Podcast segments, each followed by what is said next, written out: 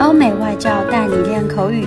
本节目由雅思官方合作机构英语同桌 FM 原创出品。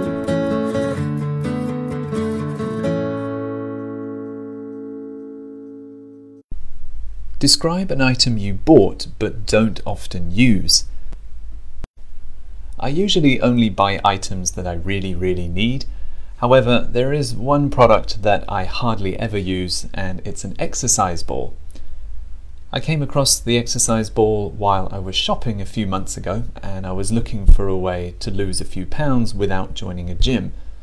I also remember my friends telling me that they use an exercise ball instead of a chair in their office, and they said it makes them feel stronger and healthier, so I decided to buy it. When I got it home, though, I quickly realized that it wasn't very comfortable and it was very awkward to use. I felt very silly and ridiculous doing the exercises. It also put a lot of strain on my back, which I didn't enjoy, and I found it difficult to work and to concentrate while I was sitting on the ball. So I quickly put it in the corner and I haven't used it since.